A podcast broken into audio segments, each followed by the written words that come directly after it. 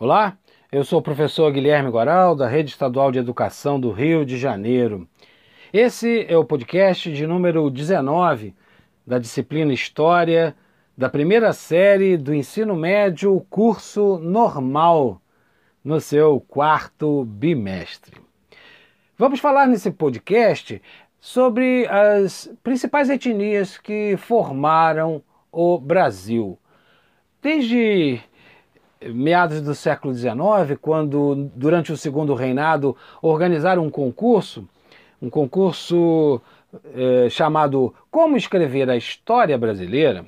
O vencedor desse concurso, um alemão chamado von Martius, escreveu a tese das três raças formadoras do Brasil. Ele identificou que não tinha como pensar a história brasileira sem perceber a participação do branco, europeu, do africano, negro, vindo né, das terras do continente africano para vir aqui e desempenhar as suas funções como trabalhador braçal da economia brasileira e da cultura indígena, do indivíduo, dos elementos nativos da terra que naquele momento do século XIX já estavam em franca extinção. Vou falar sobre esses dois últimos grupos que eu citei e deixar a questão do branco europeu para o próximo podcast.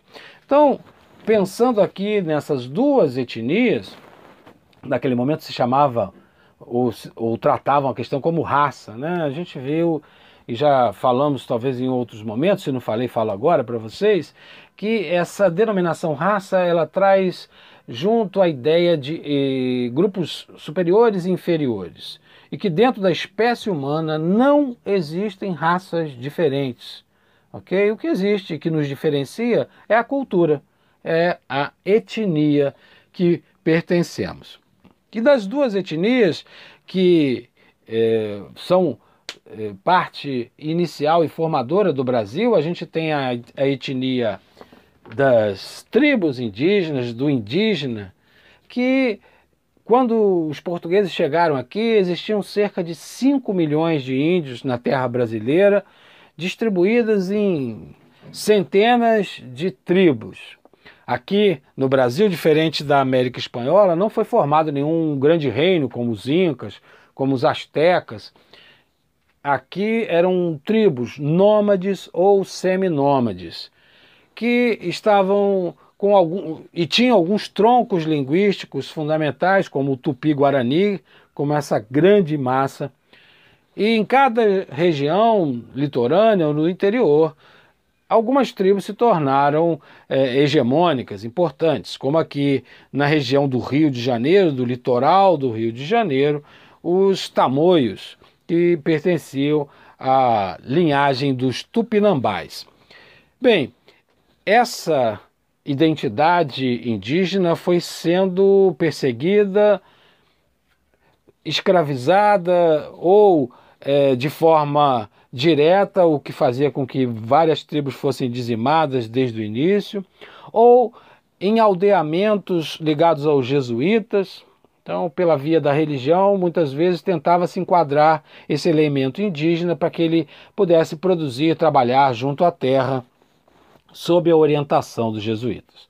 No século XIX, a realidade indígena no Brasil era bastante pequena na quantidade de índios, o que continua até os dias de hoje.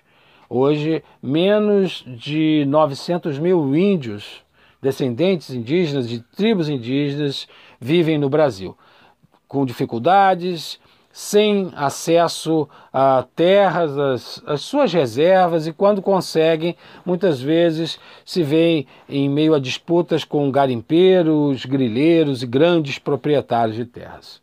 A nossa cultura indígena sobrevive com muita dificuldade dentro da nossa sociedade brasileira. A questão do elemento negro e das derivações que dali surgem, né? É, Hoje em dia já não se usa mais, ou pelo menos a questão do mulato já é, não é politicamente correto o uso desse termo, mas nessa miscigenação entre negros e brancos e dos negros, né, dessa descendência uh, africana transcendental lá né, dos séculos XVI e XVII, e marcaram uma etnia que é quase metade da população. Em alguns lugares ela chega a ser mais até do que a metade da população. A identidade negra no Brasil é visível. Só quem olha no espelho e vê outra imagem é que pode tentar distorcer essa etnia africana, afro-brasileira, essa negritude que é uma das características mais fortes da nossa sociedade brasileira. A nossa cultura deve muito aos elementos trazidos pela, é, por essa africanidade, tanto na questão rítmica, na questão da gastronomia, na questão da religiosidade e na forma criativa de se resolver tantos problemas e questões. A identidade negra é algo que nos orgulha e que desde a instituição da Lei 10.630 é, que institui o ensino da, da história da África e da cultura afro-brasileira nas escolas, essa, esse diálogo tem aumentado. Então é preciso valorizar essa etnia que é a cara do Brasil. Aqui terminamos esse nosso podcast, espero que você tenha gostado. Se tiver alguma dúvida, consulta lá no material Pergunta para o seu professor, para a sua professora, assista às videoaulas, não deixe que as dúvidas fiquem no ar. Ok? Um abraço e até a próxima.